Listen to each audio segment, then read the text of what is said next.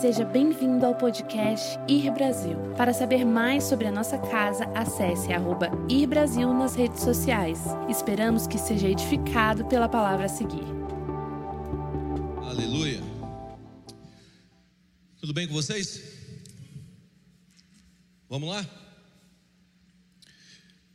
Eu tenho uma foto aqui que eu acho que reflete um pouco de cada família que tem filho e já brincou disso.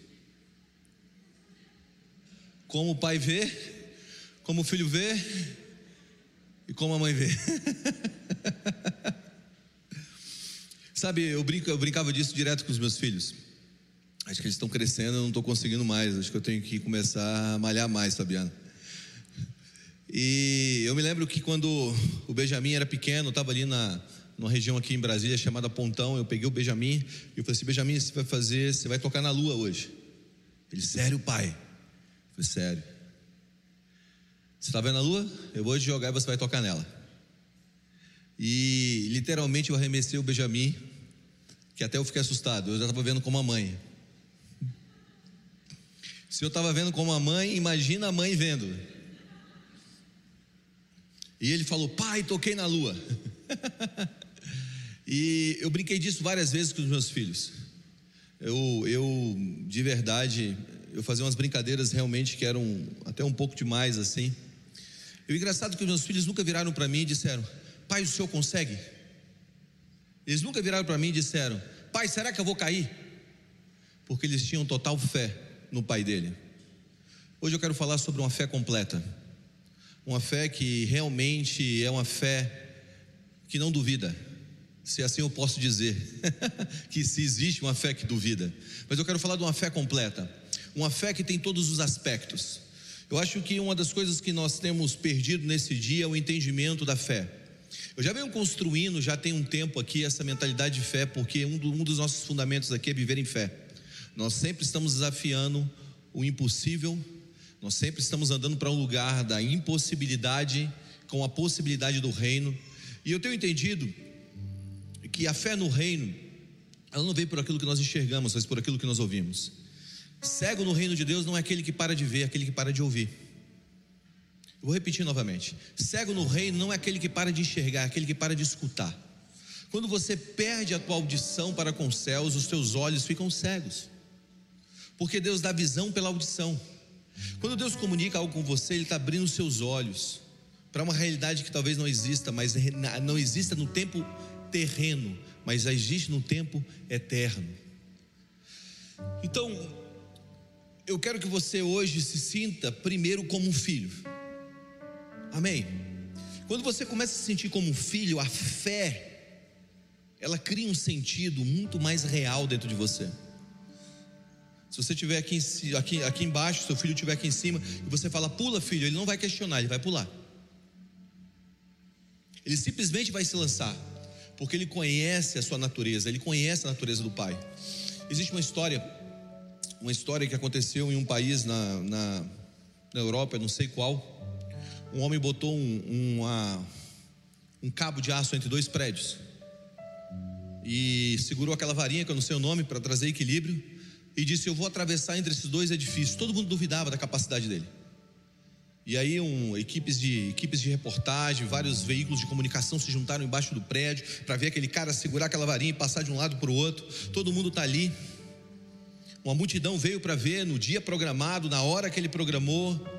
O vento estava soprando, era um vento um pouco diferente, não habitual. Ele segurou então aquela, aquela vara, pisou naquele cabo de aço e começou a andar. E quando ele começou a andar, uma pergunta se levantou lá embaixo. E a pergunta era: será que esse cara consegue passar para o outro lado? Quantos aqui acreditam? Alguns acreditavam, outros duvidavam, outros preferiam não se, se abstinham, né? De opinião, preferiam não falar se ele conseguia. Aquele cara veio andando, andando naquela pequena, aquele pequeno cabo de aço, passou para o outro lado, todo mundo começou a aplaudir. Aí a pergunta voltou novamente: quantos acreditam que ele pode voltar?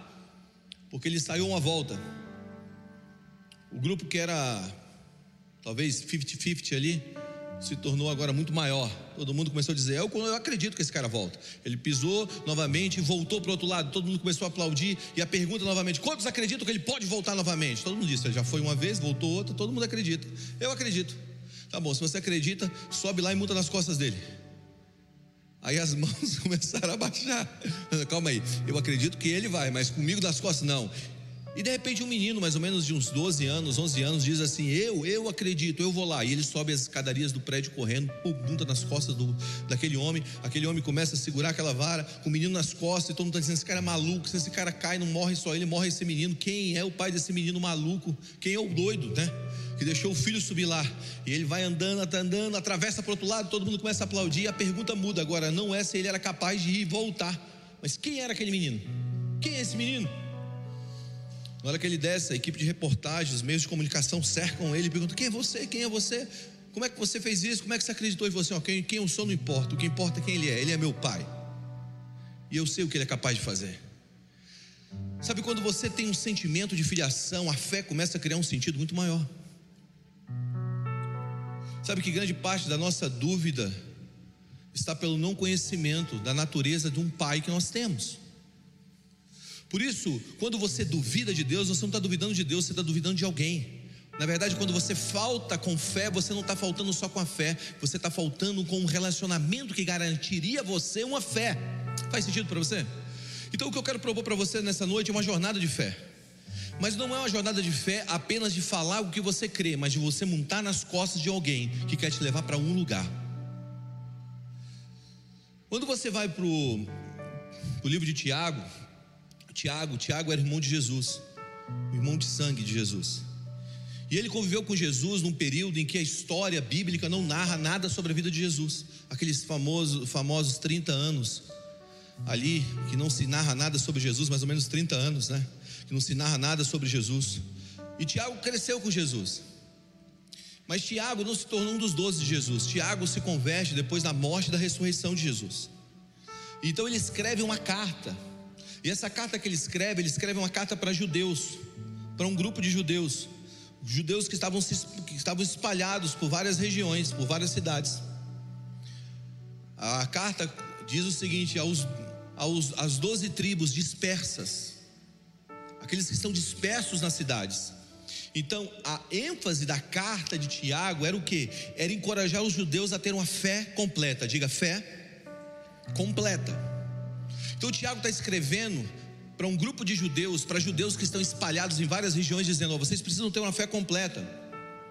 E esses judeus, eles tinham se, se, convertido, eles tinham se tornado judeus que acreditavam em Jesus Cristo como Messias, nós chamamos de judeus messiânicos, e esses judeus, aqueles mesmos judeus que acreditavam que a salvação vinha pelo um conjunto de regras e de obras, agora eles estavam parando com as obras, eles estavam parando de fazer as obras, então Tiago começa a escrever, fala assim: não, não, não, presta atenção. Eu quero que vocês entendam algo. Eu quero que vocês tenham obras e tenham fé. Eu quero que vocês entendam tudo que o apóstolo Paulo disse: que a salvação é pela graça, mediante a fé.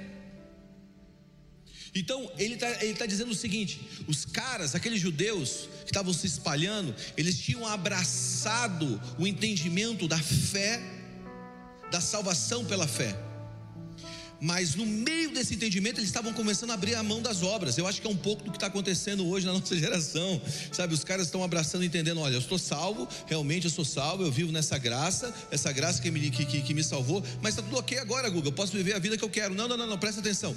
Tiago estava dizendo: não, peraí, eu vou alinhar vocês. Então ele começa a escrever essa carta, e eu queria ler duas porções aqui da carta de Tiago junto com vocês, Tiago capítulo 2 versículo 21 ao 23. Depois nós vamos para Tiago 1, a partir do versículo 21. Diz o seguinte: Olha o que Tiago está falando. Não foi por obras que Abraão, nosso pai, foi justificado quando ofereceu sobre o altar o próprio filho Isaque. Vês como a fé opera juntamente com as suas obras. Ele está dizendo: a fé e as obras estão casadas, de mãos dadas. Com efeito, foi pelas obras que a fé se consumou. E se cumpriu a escritura ao qual dizia: Ora, Abraão creu em Deus, e isso foi imputado para a justiça, e foi chamado amigo de Deus. Eu gosto disso. Quantos aqui querem ser amigos de Deus? Então ele está dizendo o seguinte: que houve uma fé, houve uma obra mediante a fé que foi imputada a Abraão, a justiça, ao qual então ele foi chamado de amigo de Deus. Agora, quando você vai para Tiago capítulo 1, versículo 21, você vai encontrar um outro texto dizendo: Portanto, despojando-os de toda impureza e acúmulo de maldade, acolhei com humildade a palavra que, que vos que foi a voz implantada, o qual é poderosa para salvar a vossa alma. Diga, a palavra de Deus é poderosa para salvar a minha alma. Se agarre nisso. Todas as vezes que você estiver se afundando em angústia, em tristeza, em solidão, em medo, se agarre na palavra de Deus, que ela é poderosa para salvar a tua alma. Tornai-vos, pois, praticantes da palavra e não somente ouvintes, enganando-vos a vós mesmos, porque se alguém é ouvinte da palavra e não praticante, assemelha-se a um homem que contempla, que, que contempla no espelho o seu rosto natural. Agora, o que eu quero construir é esse entendimento dessa fé completa. Diga fé completa. Diga, Deus tem para mim uma fé completa. Sabe, Deus quer trazer a nós uma fé completa. Não é só uma fé que fica naquele campo que nós dizemos, não, eu creio. Mas é a fé que começa com eu creio e se transforma em uma prática de vida, em uma ação de vida. Sabe, muitas vezes na nossa vida a gente chega naquele lugar em que o que a gente fala que a gente crê está sendo provado com a quem a gente vive. É difícil, né? Mas é nesse lugar que a fé completa começa a se manifestar. Então, a fé que salvou Abraão foi a fé completa. E como é essa fé completa? Google, o que seria uma fé completa? A fé completa, ou a matemática, o cálculo dessa fé integral, dessa fé completa é crer mais fazer. É igual a fé completa. Diga crer e fazer. Eu crio, por isso eu faço. Eu não faço para ser, eu faço porque eu sou. Eu não faço para ser aceito, mas uma vez aceito, eu faço. Eu não me movo, eu não construo para que Deus me ame, mas uma vez amado, eu começo a viver segundo esse amor. Está comigo? Então a Bíblia diz como você ter essa fé. E ter essa fé vem de duas maneiras. Primeiro, a fé como um dom ou como um fruto do Espírito. A fé é um dom. Gálatas capítulo 5, versículo 22 fala sobre isso. Lá menciona que o fruto do Espírito, e muitas vezes a tua versão pode ser colocar como fidelidade, mas se você tem uma Bíblia Olive aí, você clica naquele negocinho, naquele em cima da palavra, assim, ó. Eu quero te indicar você tem uma Bíblia chamada Oliver, é muito boa. Ela te dá a tradução. Aí quando você clica, você vai ver que fidelidade é igual ali. Que é também usado em 1 Coríntios capítulo 12, para o dom da fé. Então a fé é um dom, a fé, a fé é um fruto. Olha o que diz 1 Coríntios capítulo 12, versículos 7 e 9. A manifestação do Espírito é concedida a cada um visando a fim, um fim proveitoso, porque a um é dado a medida do Espírito, a palavra de sabedoria, o outro, segundo o mesmo Espírito, a palavra de conhecimento, o outro no mesmo Espírito, a fé, diga a fé, e a outro no mesmo Espírito, dons de cura. Aí talvez você possa dizer, Deus não me deu o dom da fé, mas a Bíblia também diz que foi repartido entre nós uma medida de fé, todos nós temos uma medida de fé, diga eu tenho, uma medida de fé. Então Deus deu, deu a cada um de nós uma medida de fé. E essa medida de fé, ela está ligado a um fruto. E fruto precisa ser cultivado. Aí você pode me dizer assim, Guga, eu não tenho fé. Quantas vezes eu vou orar para pessoas aqui no final do culto e as pessoas dizem para mim, Guga, acabou minha fé, eu não tenho fé. Eu falo, você está indo contra a palavra. Porque a Bíblia diz que Deus te deu uma medida de fé. Agora você precisa cultivar essa medida de fé. Alguém disse que a fé é como um músculo, que quanto mais você exercita, mais fica forte. Em partes, em grande parte, eu acredito nisso. Porque aquele que vive no campo da fé parece que está se tornando forte. Então, os grandes desafios da nossa vida, os pequenos desafios da nossa vida, na verdade, são oportunidades para regar, ou para alimentar, ou para adubar a nossa fé. Diga, um fruto precisa ser cultivado. Sabe, você não pode, você não, você não pode achar que você irá crescer, que esse fruto irá crescer se você cultivá-lo, se você cuidar dele cultivar, se alimentar, regar, adubar aquilo que realmente vai nutrir esse fruto, desse fruto. Sabe, muitas vezes nós sentamos na poltrona da nossa casa e dizemos: Deus, o Senhor é soberano, então vamos lá, faça tudo. Não, não, não, presta atenção. Essa mentalidade é uma mentalidade errada. Existe um tempo na nossa vida que Deus manda maná dos céus, existe um tempo na nossa vida que Deus abre o mar. Mas quando Deus começa a te enxergar como uma pessoa madura para possuir uma terra, agora Ele fala para você cultivar a terra. Agora você não espera o pão cair do céu, agora você pega a fé que você tem e trabalha nela. Agora você cava poço e Deus abençoa o teu cavar de poço. Agora você coloca a mão no arado e Deus abençoa o teu trabalho. Você sabe que no dia que o povo comeu do fruto da terra, lá em Josué capítulo 5 e 6, a Bíblia fala que o maná cessou. O maná cessou. Você precisa entender que quando você se converte, Deus te vê como uma criança, Ele te dá uma medida de fé para você trabalhar nela. Você já fez orações que as suas orações foram respondidas assim? Quantos já tiveram orações respondidas assim? Eu já. Eu já orei, orei de manhã e antes da manhã acabar, falei: Uau, eu vou fazer esse negócio de novo. E aí eu orava de novo, de novo, e orava de novo, de novo. E eu falei assim: esse negócio é maravilhoso, porque toda vez que eu oro acontece. Mas chegou uma temporada na minha vida que eu comecei a fazer orações que não eram mais respondidas. Alguém disse que talvez o maior ato de bondade de Deus seja as nossas orações não respondidas. Não é nem as respondidas. Imagina se você tivesse casado com aquela pessoa que você orou para casar. Você está fazendo, Deus me livre. Obrigado, Senhor, por não responder a minha oração.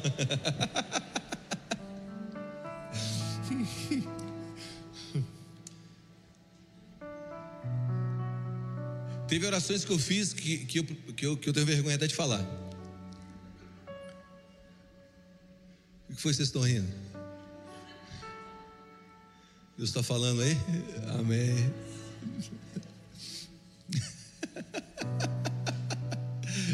Então, orações respondidas imediatamente nos dão fé. Agora, quando você não, quando você não tem uma oração respondida, você permanece orando, mesmo quando você não tem uma resposta, isso te dá um caráter de fé. Eu tenho entendido que a minha segunda oração sobre algo que Deus mandou eu permanecer tem mais poder do que a primeira, porque ali não está ligado à resposta, está ligado à minha transformação. Quando Deus não responde uma oração sua, não significa que Ele não está agindo. Talvez Ele não esteja agindo fora de você, mas Ele está agindo dentro de você.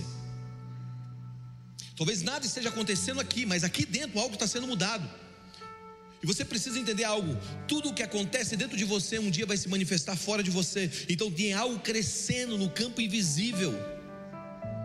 Por isso, orações respondidas imediatamente dão fé, orações não respondidas imediatamente dão caráter de fé. O que você quer ter? Só fé ou você quer ter um caráter de fé? Porque tem gente que tem fé para um momento e não tem fé para um segundo momento. Os discípulos de Jesus. Eles chegam para Jesus e falam assim: Jesus, é o seguinte, tem uma multidão aí, está todo mundo com fome. E agora, o que, que rola? O que, que a gente vai fazer? Manda os caras embora aí, comer aí nas vilas aí ao redor aí, porque senão o nego vai aqui desmaiar. Aí Jesus fala para eles: Oxi, oxente, dê vocês a de comer. Muitas vezes a gente é a resposta para a oração que a gente está fazendo. Você observou isso? Eles oraram e Deus falou: Você é a resposta para a sua oração, dê vocês. E aí, acontece a primeira multiplicação dos pães e dos peixes. Se você continuar lendo o capítulo, o capítulo seguinte, Jesus entra no barco e está ensinando sobre o que? Sobre o fermento dos fariseus e o sal dos seus. E você sabe o que os discípulos estavam fazendo, falando, falando? Eles estavam discutindo porque eles não levaram o pão. É sério, está escrito. Pedro, por que você não trouxe o pão? Poxa, a culpa é minha. Tu que tinha trazido o pão, Pedro. Ô, ô João, não, não, você que tinha trazido o pão. Sobrou 12 cestas, a gente não trouxe um pão, já estou com fome. Aí Jesus dá uma exortação a eles. Por quê? Porque muitas vezes a gente vive em um momento de fé e não num caráter de fé. Você entende? Se Deus fez uma vez, Ele vai fazer de novo. Talvez não seja da mesma maneira, mas Ele vai fazer de novo. O Deus é o mesmo, o Deus, o Deus, o Deus que operou ontem é o mesmo Deus que opera hoje, o mesmo Deus que opera amanhã. Escuta o que eu vou te dizer. Você precisa se firmar naquilo que Ele disse, independente se você está vendo ou não. Por quê? Porque se não está acontecendo lá, está acontecendo em você, algo está acontecendo. Fique na palavra. Amém. Então, o que, eu quero, o que eu quero propor é que quando você permanece nesse lugar, o fruto está sendo alimentado. O fruto está crescendo, você, entende? Está amadurecendo. Algo está sendo, tá, tá sendo gerado dentro de você. Eu me lembro várias vezes que Deus mandava fazer coisas que eu falei, Deus, de novo esse negócio, Deus. Eu vou te contar uma coisa. Quando eu comecei a aprender sobre fé, e começamos a fazer conferências caras, fazer dar passos de fé, mesmo sem, sem, sem ter todos os recursos. Deus falava, vai que eu estou contigo. E a gente começava a se andar para esses lugares. Tantas vezes dava certo, outras vezes não dava certo. E as pessoas muitas vezes julgavam a gente por, por, por aparentemente não dar certo. Mas uma coisa, uma coisa que, que, que me ensinou a ter fé foi uma experiência que eu tive com Deus há muito tempo atrás. Eu me lembro uma vez que eu, eu sempre gostei de tênis, né? Então, eu uma vez, uma vez eu estava passando no shopping e eu olhei para um tênis na vitrine. Eu não tinha condições de comprar aquele tênis. Era um tênis, um druco da Headley. Você lembra da Headley? A gente usava os Headley sem cadastro. Na época era bermudão da Ciclones, sandália da Canon, o tênis da Headley, mochila da Company. Estou entregando a idade, né? Eu sempre falo, minha mãe me batia de sandália da, da Headley. Que isso, Guga, sua mãe te batia? Não, ela me corrigia. É bom as palmadas. Deu jeito a minha vida. Mas eu falo, apanhar ou ser corrigido pela sandália da Headley não é, ser, não é apanhar, é tatuar. Você tomar uma sandália, tá, tava tatuado por uma semana. Durava mais que tatuagem de rena. E eu me lembro que eu passei no shopping e olhei aquele tênis, aquele o druco. Eu falei, no meu espírito, na verdade no meu coração, no meu desejo, Deus, eu queria tanto um tênis como esse. Fui embora para casa. Cheguei em casa, estou em casa. Fui para aula, depois fui para casa, cheguei em casa. Uma amiga da minha mãe foi visitar, falou assim: Ó, oh, o Guga está aí. Eu falei assim: tá, Guga, estava passando no shopping. Passei em frente a uma loja. O Senhor mandou comprar um tênis para você. Botou o tênis em cima da mesa. Eu abri, era o tênis. O druco. Você acredita que até hoje eu faço coisas impossíveis aos olhos naturais por causa do druco? Aquele negócio me marcou tanto que eu comecei a entender que eu tinha que, que se Deus fez uma vez, Ele faz de novo. Se Deus me deu um tênis, Ele pode me dar um, um, um, uma cidade. Se Deus, se, se Deus me deu um tênis, Ele pode me dar uma nação. Eu estou falando sério. Uma experiência com Deus, por mais pequena que os outros achem, talvez te marque para sempre. Voltai à fortaleza, ó prisioneiros da esperança, como diz a palavra. Você precisa ter um, uma prisão, no sentido bom da palavra, sabe? Um lugar que você volta, que aquele lugar é o lugar da tua esperança, é o lugar onde a tua fé se renova. Por mais que as coisas não estejam acontecendo fora de você, está acontecendo dentro de você. Presta atenção. Se você está tendo problema na tua casa com os teus filhos, hoje existe uma palavra para você que você e sua casa servirão ao Senhor. Se agarre nas palavras, independente da visão que você está tendo dos problemas hoje. Sabe, se você está passando uma crise emocional, presta atenção: Deus faz o solitário habitar em família. Deus vai te dar uma família. Deus vai te dar uma família. Deus vai te dar uma casa. Amém? Então, entenda, entenda algo. A maior parte do que você precisa na vida será trazido até você e foi trazido até você pelo Evangelho.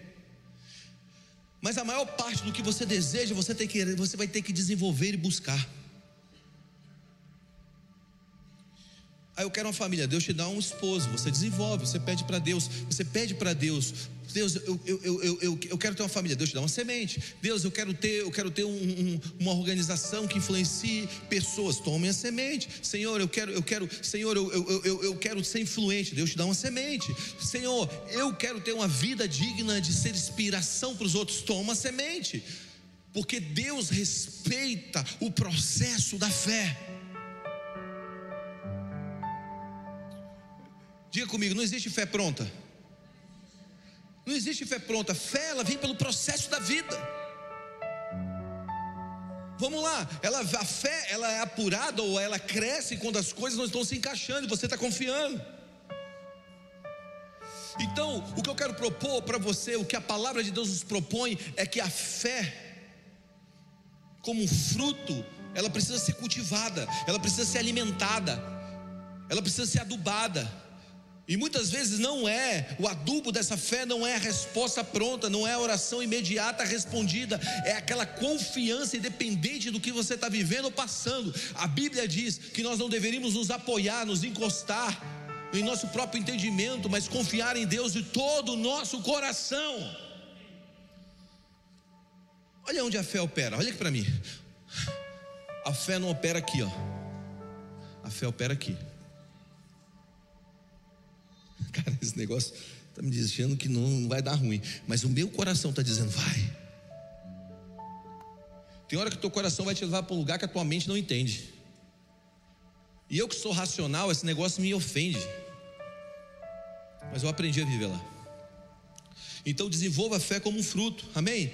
A fé, a fé completa. Então, a fé completa, ou como você ter fé, ou como você acreditar, primeiro, você recebe pelo dom. Segundo, ela vem pelo ouvir a palavra, ouvir ouvir a palavra, acho que todo mundo já ouviu isso. Romanos, Romanos capítulo 10, versículo 17 diz que a fé vem pelo ouvir e ouvir a palavra de Deus. Diga ouvir e ouvir. Não é ouvir uma vez só, é ouvir, reouvir ouvir novamente, ouvir novamente. Presta atenção, não, não, não, já ouvi uma vez. Não, continue ouvindo. Tem hora que você escuta e você precisa continuar escutando. Agora, Tiago, no capítulo 1, no versículo 19, diz: Sabeis essas coisas, meus amados, todo homem, pois, seja pronto para ouvir e tardio em falar. O que significa isso? Porque ouvir não significa escutar. Então, Tiago está nos falando como nós devemos ouvir. Tá, eu tenho que ouvir a palavra de Deus, mas como eu ouço a palavra de Deus? Como eu devo ouvir a palavra de Deus? Primeiro, ele está dizendo, pronto para ouvir, tardio falar. Que ele está dizendo, silencie a sua alma e cale a sua boca, sem ofender, tá? Mas ele está dizendo, ei, pare de falar, esteja pronto para ouvir, tardio de falar. Você já tentou conversar com alguém que tem resposta para tudo? Você começa falando, não, não, não, às vezes esse negócio é assim mesmo. Aí você começa falando, não, não, mas esse aqui, esse aqui, você não consegue terminar nenhuma frase, não é? Nós precisamos aprender a nos silenciar. A nossa boca é a nossa alma. Por quê? Porque a fé não é um esforço, a fé é uma submissão. Agora, como silenciar a nossa boca e a nossa alma? A resposta está no versículo 21. Receba com humildade a palavra. Diga, receba com humildade a palavra. Então, como eu escuto a palavra e essa palavra agora começa a criar um caráter de fé dentro de mim, quando eu tenho a humildade para receber. Ou, ou você está dizendo então, Guga, que eu preciso de humildade para receber, a palavra por si própria não, não, não faz efeito. Não, estou dizendo que a palavra é poderosa, mas a condição do solo precisa ser humilde, porque humildade é o solo, é a condição do nosso coração. O limitador nunca será a palavra, mas sim a condição do nosso coração. Por isso a palavra resolve para alguns, não resolve para outros, mas é a mesma palavra. Guga, mas é a mesma palavra. Sim, é a mesma palavra, mas o solo é diferente. Humildade cristã não significa pensar menos em si, é pensar menos, na verdade, humildade cristã não é pensar menos de si, é pensar menos em si. Vamos lá, humildade cristã não significa pensar menos sobre si, é pensar menos em si. Como o C.S. Lewis falou. Significa que humildade não é pensar menos de quem você é, mas é pensar menos em você. Porque tem gente que acha que humildade, ah, eu não sou ninguém, eu não sou nada. Não, não, para com isso. Você é um filho de Deus. Mas você tem que parar de pensar só em você e começar a pensar no que a palavra está falando sobre você. Está aí? E não ficar tempo todo observando a si próprio, ou como você está se saindo em alguma coisa, ou de uma forma que está sendo ameaçado. É, uma, é um auto-esquecimento abençoado. Gostei disso. Diga humildade é um autoesquecimento abençoado. Chega a hora, chega uma hora na nossa vida que a gente não precisa provar mais nada. Você sabe tanto que você é que agora você está se colocando como um cara que está pronto a aprender com tudo. É um auto, é um auto esquecimento abençoado. Sabe que a humildade é um, sub, é um subproduto de de, de crermos no Evangelho de Cristo. Significa o quê? Significa a partir do momento que você crê em Cristo, que Jesus Cristo é o Salvador da tua vida, Ele é o seu Senhor, o subproduto dessa conversão é gerar uma humildade em seu coração. Diga, conversão gera transformação e humildade no coração. E aí, quando você se torna um homem humilde, a palavra de Deus começa a ter um efeito sobre a tua vida que não tem sobre outros. Por quê? Porque você está guardando, recebendo a palavra com humildade.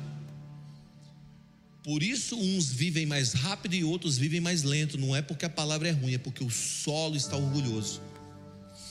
Você está aí? Deus quer te dar um solo do coração para você receber a palavra de uma maneira humilde. Seja humilde. Seja humilde para receber a palavra. Cara, a palavra está falando, então eu vou receber.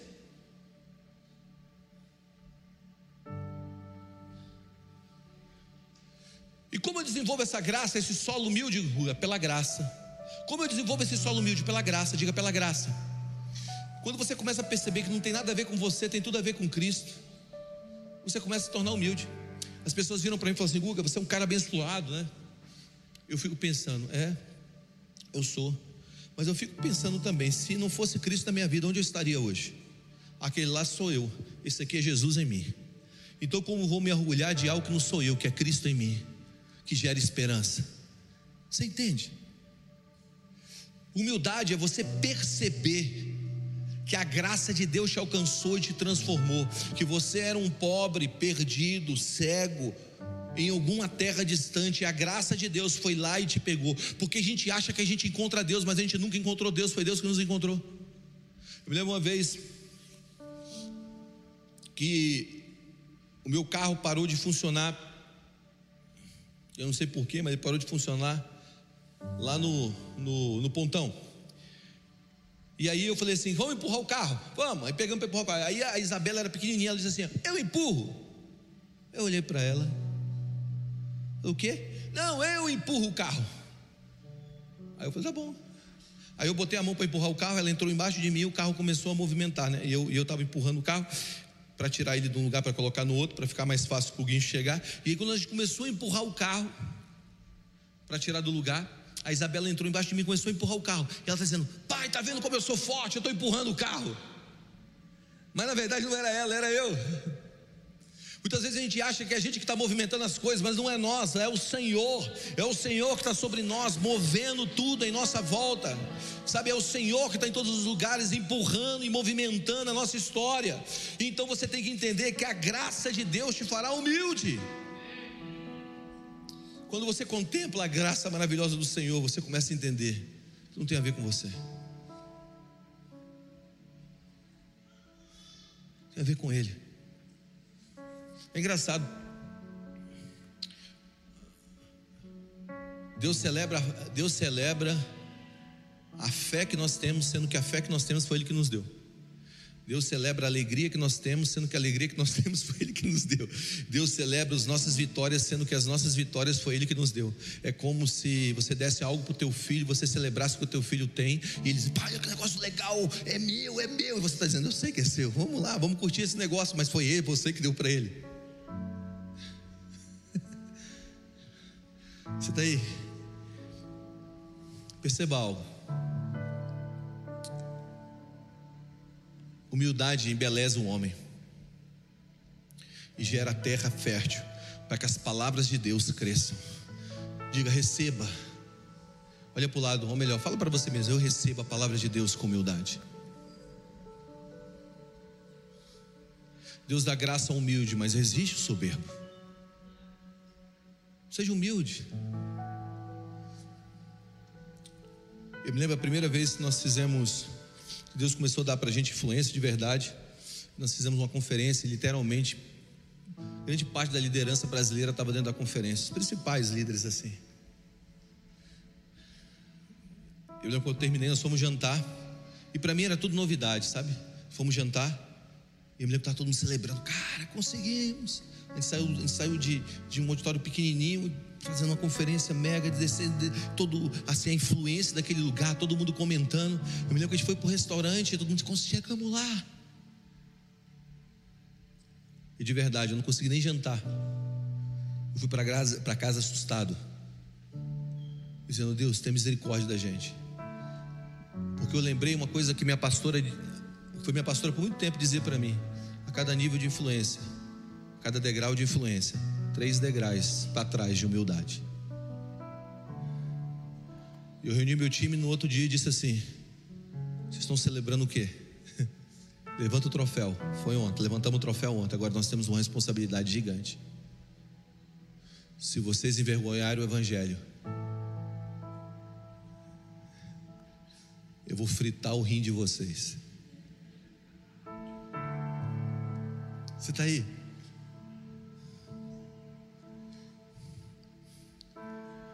Você não conhece um homem quando ele tem derrotas, você conhece um homem quando ele tem poder. E é engraçado, quanto mais influência você tem, mais fácil você consegue mover as coisas. Você estrala as coisas se movem. E aí você começa a perder a dependência. Por quê? Porque você sabe em quem falar para que você tenha aquilo. Você, você tem todos os caminhos. É engraçado, porque lá atrás era muito mais fácil depender, hoje está muito mais difícil. Porque a gente tem muito mais influência. Recebe a palavra com humildade. Amém. Então, para você ter uma fé completa e você desenvolver essa, essa, essa fé, você precisa ouvir a palavra de Deus. E ouvir a palavra de Deus é se tornar uma terra fértil. A outra coisa, você precisa silenciar a sua voz. E silenciar a sua voz é viver em humildade. Três, você precisa, nós temos que fechar os nossos ouvidos para as vozes maldosas e impuras que existem ao nosso redor. Versículo 21 diz sobre isso. Olha o que diz o versículo 21. Portanto, despojando-nos das impurezas e acúmulos da maldade, acolhei com humildade a palavra que vos foi implantada. Nós temos que parar de ouvir todo mundo. Nós temos que selecionar o que nós ouvimos. Você está aí? Você escuta uma palavra da boca de Deus aqui no domingo, você sai daqui no domingo, mas você nem vira a esquina, muitas vezes você chega no próprio carro, alguém te liga e começa a ter vozes malignas. Essa semana, para muitos aqui, foram uma semana de ouvir vozes malignas. Não vai dar certo, não vai acontecer. Aquela pessoa que subiu da tua vida apareceu essa semana dizendo: Oi, apareci de novo. Estou aqui, lembra de mim? Aí você diz: Oh, oh. Ou tuas pernas balançam e você diz assim: Socorro. E aí você começa a viver pelas vozes e não por aqui e não pela voz. Cale as vozes. Existe um estudo que diz se você ouvir uma informação repetitivamente, mesmo que ela não seja racionalmente certa, e você julga aquilo mentiroso, você vai se comportar como se aquilo fosse uma verdade. É aquela velha história, na né? mentira repetida várias vezes parece que se torna uma verdade. Significa que o diabo ele age de uma maneira, cara. Eu não sou aqui de dar ibope pro diabo, tá? Mas o diabo, ele age de uma maneira, ele age pelo estresse, pela informação repetitiva. Ele fica falando a mesma coisa para você.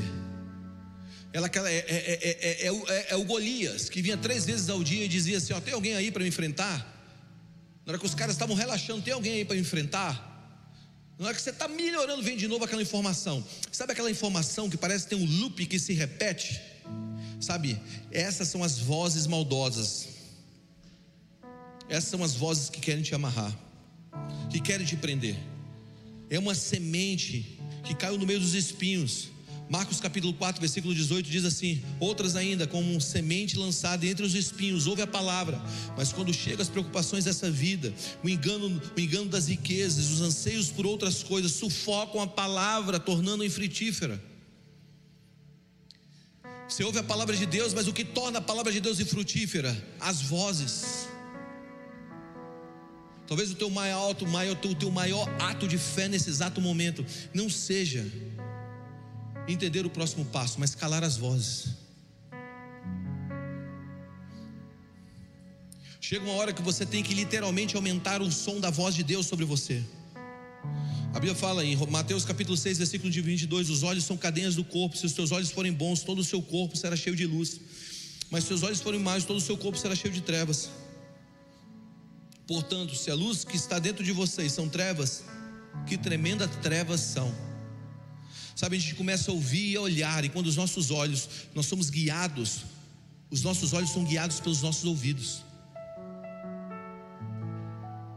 Você ouve, você olha.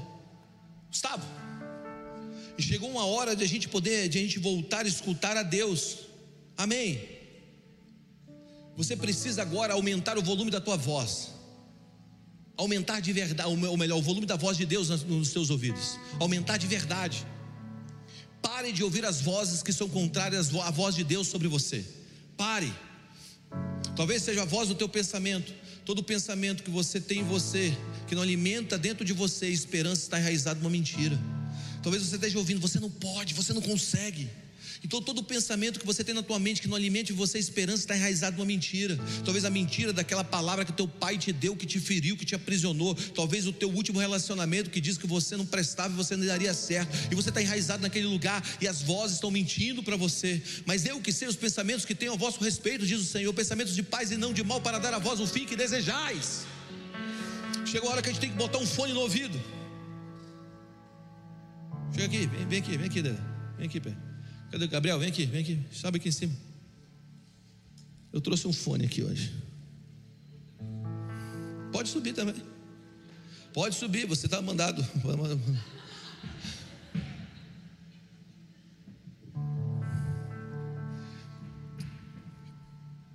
Isso aqui é a voz de Deus. Ó. O que você tem que fazer?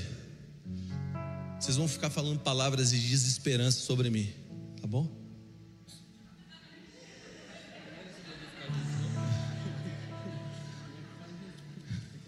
Vocês são mestres nisso, cara. Pensa na vida lá de zoação.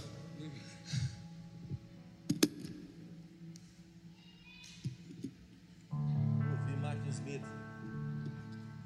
Pode, pode ser no microfone, pode ser como você quiser.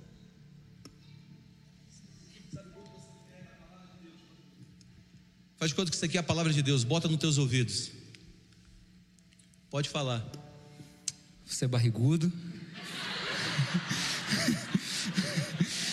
Essas calças estão muito apertadas, cara. Você tem que parar de usar assim. Eu não estou ouvindo nada. Vascaíno. Eu não estou ouvindo nada. Eu tenho certeza que você é vascaíno. Apelão, você é apelão. Vocês estão me humilhando aqui fora. Deixa eu dizer uma coisa para você. Coloca no teu ouvido. Está me escutando? Você está me ouvindo? Nada? Por que você está balançando a cabeça dizendo então?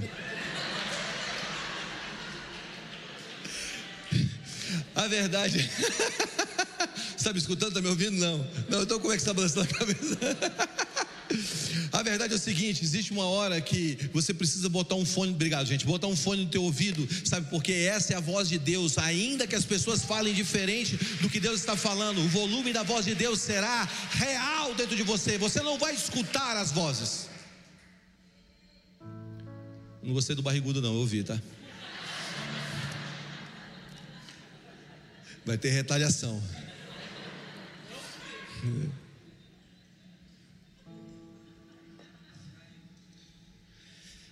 Sabe o que acontece? Eu aprendi uma coisa. Que Deus me deu um fone. E de verdade. Existem horas na minha vida que eu coloco ele e deixo o mundo gritar. O mundo está gritando e eu estou ouvindo o Senhor.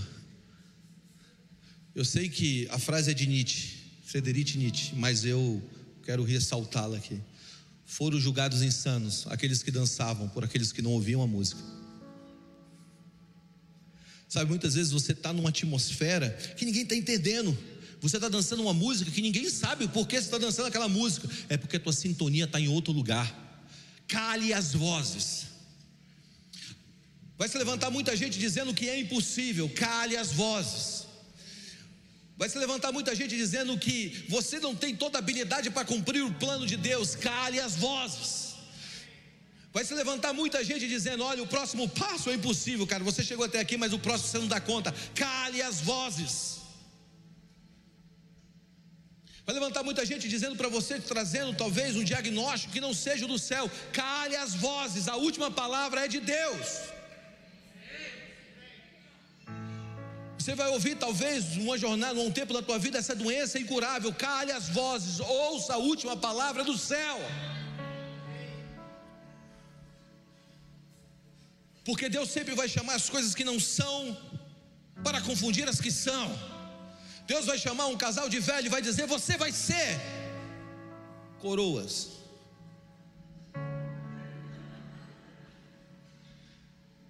Pai de nações. Deus vai chamar um gago para falar ao principal império da terra. Porque Deus não está chamando do padrão natural e normal. Deus não está olhando para a nossa capacidade. Deus não está olhando por aquilo que nós podemos fazer. Deus não está olhando para o nosso desempenho. Deus está olhando para Ele. A partir dele, Ele nos enxerga. Cale as vozes. A fé completa é aquela que está tampando os ouvidos para os espinhos, que é o produto dessa semente, que são as vozes que tentam endurecer o nosso coração. Ouça a palavra de Deus. Sabe o que eu lembro quando eu falo isso? Eu lembro de Bartimeu. Bartimeu foi um, um homem cego que um dia enxergou e parou de enxergar. Dizem que o pai dele se envolveu numa briga contra os romanos quando o Império Romano chegou. Alguns dizem isso, não existe provas, mas existem alguns historiadores que dizem isso. E para se vingar do pai de Bartimeu, arrancaram os olhos dele. Por isso diz Bartimeu, filho de Timeu, e cego há muito tempo. Então ele estava ali caído e um dia Jesus vinha passando, talvez não tão perto, mas também ele não estava tão distante. Talvez você sinta Jesus assim hoje, não tão perto, mas também não tão distante. Não está tão perto, mas também não está tão distante. Sabe, de vez em quando ali eu tenho acesso, mas ele não está tão perto, eu não sinto Deus tão perto, mas também ele não me deixou. E Jesus vinha passando, e de repente ele começa a gritar: Jesus, filho do rei Davi, tem misericórdia de mim. Jesus, filho do rei Davi, tem misericórdia de mim. E a multidão dizia: Cala a boca, pare de falar. E de repente, no meio de tantas aquelas vozes, não incomode o mestre, pare de falar, não fale com ele. Ele ouve uma voz dizendo: Vem até mim. A distância dele, a Bíblia não relata, mas talvez ele ouviu a voz de Deus assim, do próprio Jesus: Vem até mim. E ele deu um passo. E ele ouviu: Vem até mim. E ele deu mais um passo e ele ouviu: Vem até mim. E ele deu mais um passo e ele começou a escutar: Vem até mim. E ele deu mais um passo e ele começou a escutar: Vem até mim. E ele deu mais um passo e ele ouviu: O que você quer que eu te faça? Talvez a voz de Deus não comece como um grito, mas como um sussurro. Mas a cada passo você vai ver ouvir com mais clareza o que Ele tem para a tua vida, o que Ele tem para a sua história, o que Ele tem para os seus dias. É uma questão de um primeiro passo. A gente não muda a nossa vida em um dia, mas a gente muda a direção em um dia. Talvez o que você precisa hoje é dar o primeiro passo, saindo da multidão e chegando perto dele. Você está aí?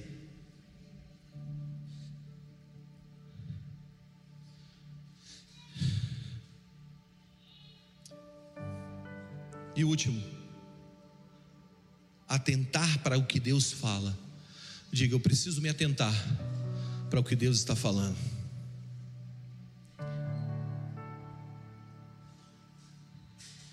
Versículo 25 diz: Mas aquele que considera atentamente na lei perfeita, a lei da liberdade, e nela persevera, não sendo um ouvinte negligente,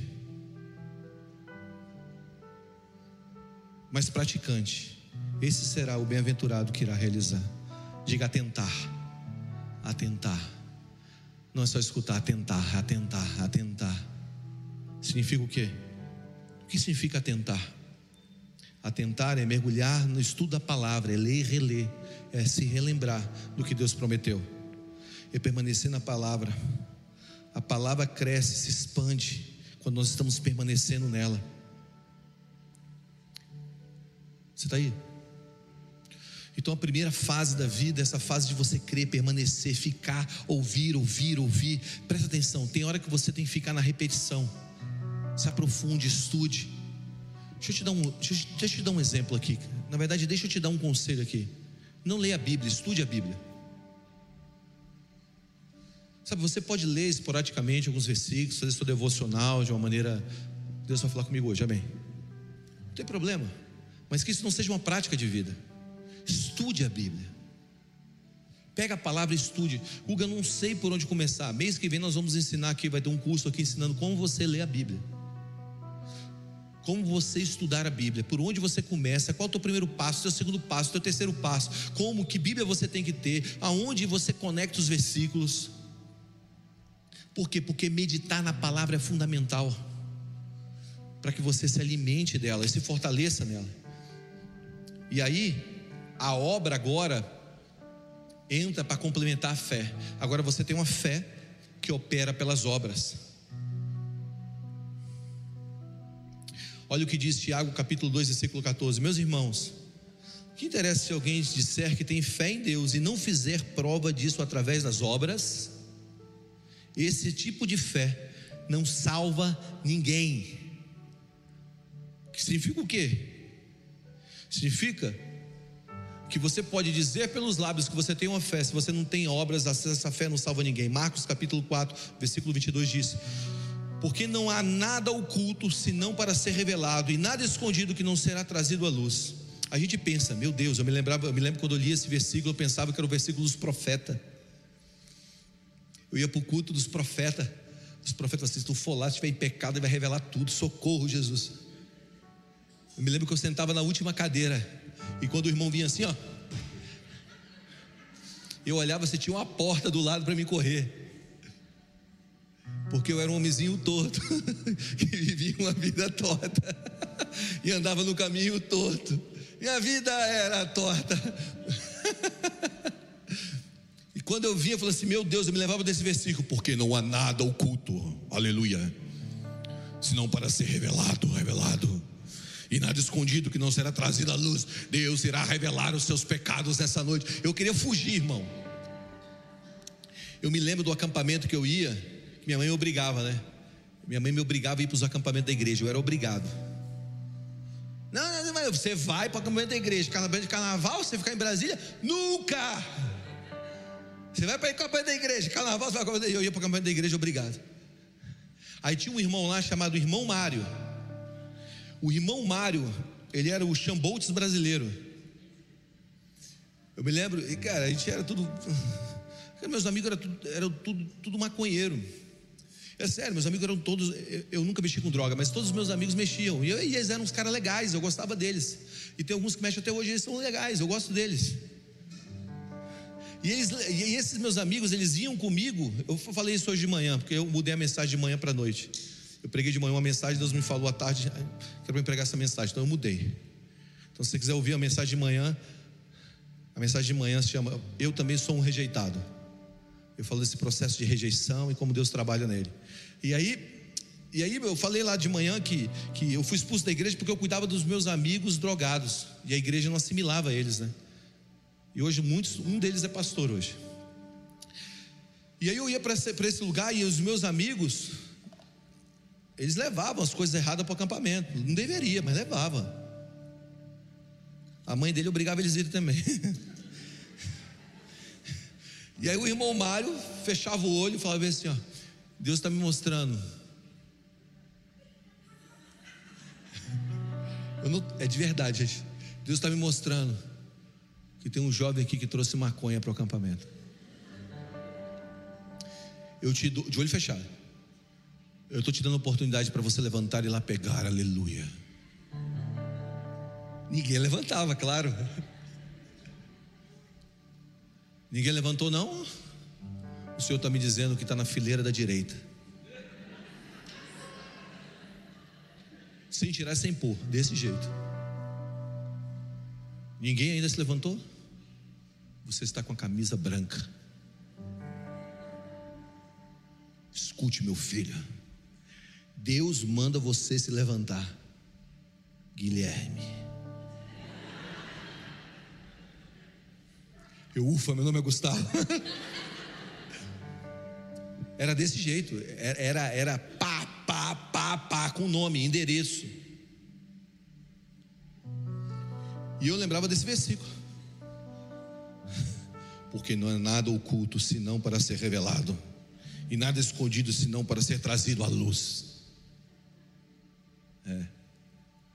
Mas quando você lê o contexto, e eu quero te ensinar uma coisa: quando você lê um versículo da Bíblia, Não leia só o versículo, leia o contexto superior e o posterior, porque aí você vai entender o que a Bíblia está dizendo. Esse contexto de Marcos capítulo 4, ele está falando sobre a palavra do semeador, então ele está falando da semente. Ele está dizendo o seguinte: a semente que caiu dentro do seu coração, que foi plantada, ela não vai ficar oculta, ela vai ser revelada, ela não vai ficar escondida, ela vai ser trazida à luz. Ele está dizendo o seguinte: tudo que está aí, que Deus plantou, precisa virar uma obra precisa vir ser luz. Então, se Deus disse para você que você, se Deus plantou uma semente de pureza em você, que você viva pela pureza. Se Deus plantou uma semente de santidade em você, que você viva santo. Se Deus plantou uma semente de, de, de alegria dentro de você, que você manifeste a alegria dos céus. Se Deus plantou uma semente hoje de fé no teu coração, que você viva pela fé. Você está aí. O que eu quero propor para você é o seguinte: que a semente que Deus plantou dentro de você vai ser regada pelo Espírito Santo e vai vir a luz. Porque a fé sem obras é morta. Então a gente fala, eu tenho fé, mas eu preciso ter as obras da fé. Porque senão a gente continua sendo um homenzinho torto, vivendo uma vida torta. Você entende? E Deus nos dá graça para nós vivermos uma vida de obras. Eu não tenho tempo aqui, porque meu tempo acabou, para falar sobre o que seriam essas obras. Mas eu quero te encorajar a você viver pelas obras de Cristo. Sabe, você ser uma pessoa que se levante hoje nesse lugar para viver as obras, para ter uma fé com obras, para que haja o que? Haja uma ação completa, uma fé completa, uma fé que tem começo, meio e fim, uma fé que não fique só lá naquele lugar de dizer, ah, eu tenho fé, mas eu não vivo. Ah, eu tenho obras, isso me justifica. Não, o que te justifica é a graça mediante, é o que te salva, a graça mediante a fé. Mas uma vez salvo, você precisa praticar. E Deus vai te dar graça para isso. Se você está lutando hoje contra qualquer coisa na tua vida, existe um Deus que já venceu qualquer coisa que você está lutando. Você está dizendo assim, Guga, eu estou quebrado, eu não estou conseguindo me livrar da, da, da, da, imoralidade, sabe? Eu sou um viciado em imoralidade. Hoje existe um Deus aqui capaz de libertar desse vício. Talvez você esteja aqui hoje e está dizendo, Guga, eu, eu, tenho um pensamento suicidas, eu tenho um pensamento, eu tenho uma angústia, eu tenho uma solidão dentro de mim. Existe um Deus aqui hoje capaz de te ajudar a você vencer isso. Eu sei que Ele vai fazer. Amém?